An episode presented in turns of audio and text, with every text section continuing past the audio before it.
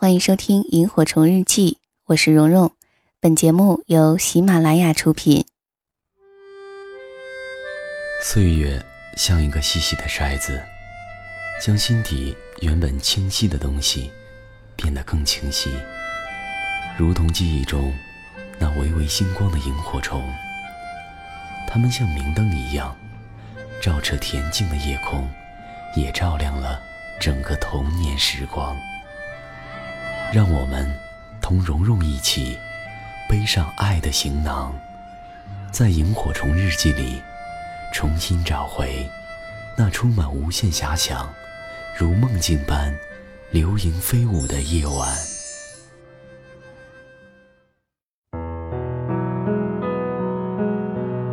二零一零年，我第一次组队去拍戏，作品的名字叫《在路上》。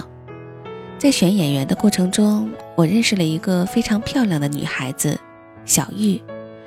介绍她给我们剧组的是我一个特别好的哥们儿，也是她的前男友。因为他读书读得很多，看起来很知性，所以试镜结束后，我们一起去喝了咖啡，聊聊剧本的角色，最后聊到了我们共同认识的那个男孩子。我问。你们之前不是好好的吗？干嘛要分手？他喝了一口咖啡说：“因为女孩子年轻的时候需要投资一个有安全感的男孩子，而他毕竟还在事业的起步初期，不靠谱。”我说：“那为什么不愿意相信他能够成就一番事业呢？”他说：“我愿意相信，可是我只有这么几年的青春。”在最好的年岁里面，还是赌一个靠谱的人吧。我问：“什么叫靠谱呢？”他说：“至少有点钱，有车有房吧。”我说：“这些重要吗？”他说：“不重要吗？”我说：“和感情比起来，不是那么重要。”他说：“你还小。”我笑了一下说。大叔可以吗？他说：“我反正不抵触。”我叹了一口气，感叹了一下。的确，我总是会觉得现在的男孩子很不容易。他们不仅要和官二代、富二代争夺资源，还要跟爸妈那个年龄段的争夺。最可怕的是，有时候还要跟女人争。我弱弱的问了一句。你这样太现实，会幸福吗？他说：“你不是女生，不知道，女孩子一辈子都在赌博，赌一个自己爱的男孩子，搭上自己的全部，然后去相信他会对自己一辈子好，能给自己幸福。而这些都是物质和生活经验决定的，这些东西是最重要的。”其实我的那个哥们儿挺不错的，英语好，还有一份稳定的工作。只是我们这代人再怎么优秀，也不会比大叔什么的更有社会资源，也不会比大叔更有生活经验。毕竟我们还年轻，活的日子也没他们久。大部分的人也没有父母做超强的后盾，只能靠自己的双脚一点点的爬。虽然很慢，但至少还在前进。只是前进的速度，怎么也赶不上这个城市的房价。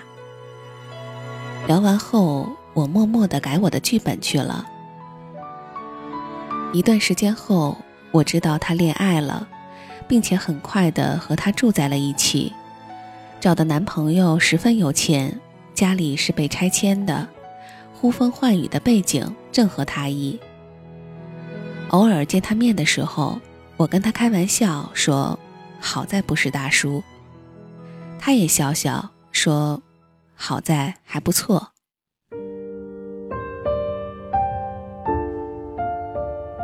接下来的日子，我继续拍我的电影，上我的课，而他也在幸福中过着日子。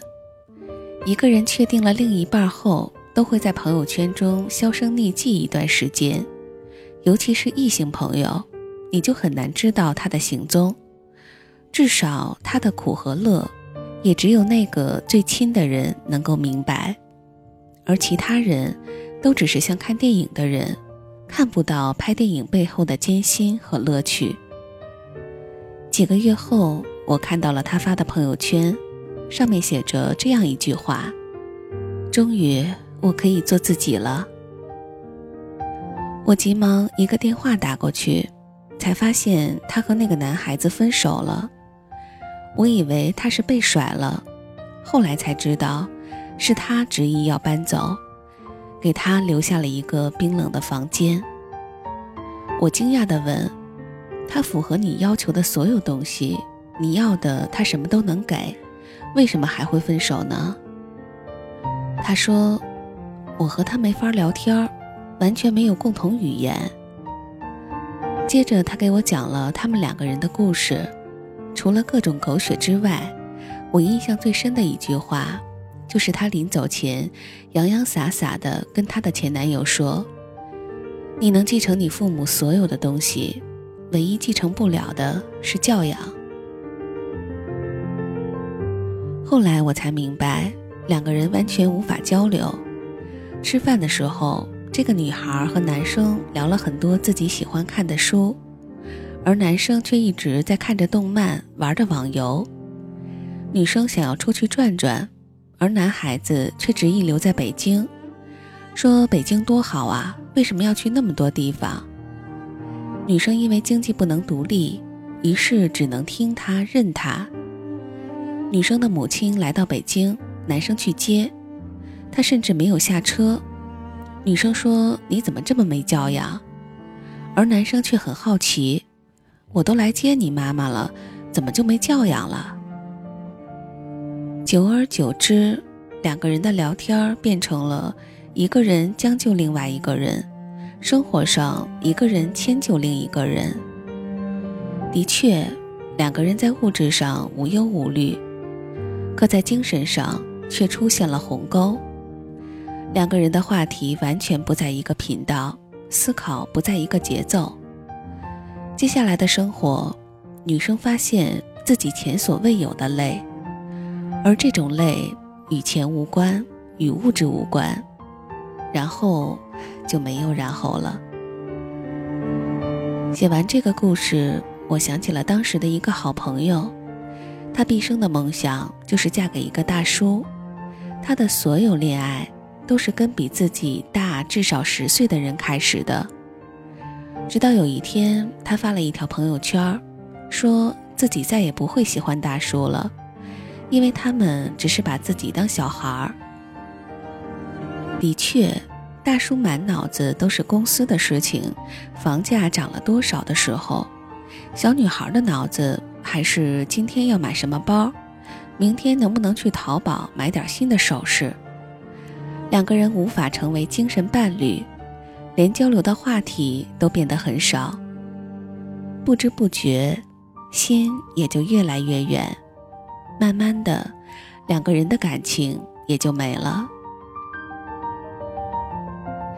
曾经看过英国的节目《非诚勿扰》，那儿的女嘉宾问来问去就是一个问题：你对什么感兴趣？中国人笑英国人傻，你们怎么问这么肤浅的问题？你看，我们问的，你们家几套房子？可是，真正的爱情，不就是双方能否有共同的兴趣，能否有共同的话题吗？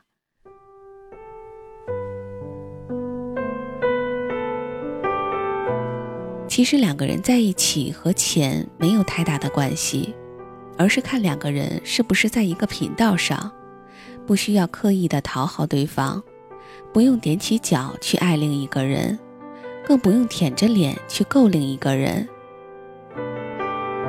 两个人在一起舒服就好，聊一些很无聊的话题，也不会觉得腻味乏味才对。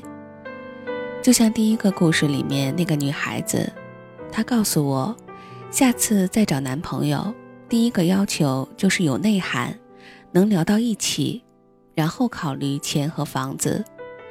因为那些身外之物都可以通过两个人的努力争取到，而能不能在同一个频道，能不能聊到一起去，看的是缘分。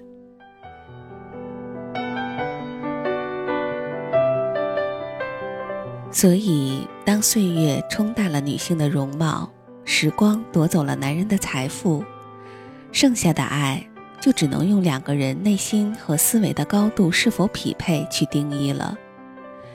当两个人都白发苍苍，在公园的躺椅上坐着，那个时候一切浮夸褪去，繁华和浮躁消失。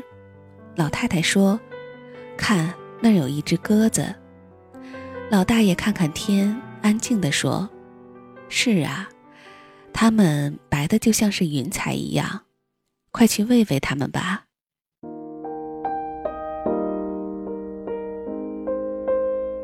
这里是萤火虫日记，大家好，我是蓉蓉。刚刚分享的这个故事呢，来自于作者李尚龙。好的，那我们今天的节目就先到这里了。和我取得进一步的互动，以及收到我在节目之外录制的一些语音消息啊等等，呃，可以关注一下我的微信公众号或者是新浪微博“蓉蓉幺六八”，蓉是雪绒花的蓉。我们下期节目再会，祝你晚安，好梦。也来到这世界，